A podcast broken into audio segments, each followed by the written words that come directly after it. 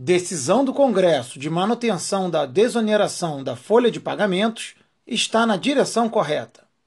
A Firjan considerou acertada a decisão do Congresso nesta quarta-feira em manter a desoneração da folha de pagamentos até dezembro de 2021.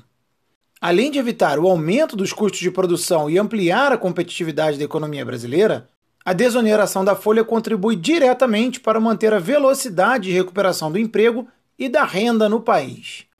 O link para o posicionamento da Firjan está neste boletim.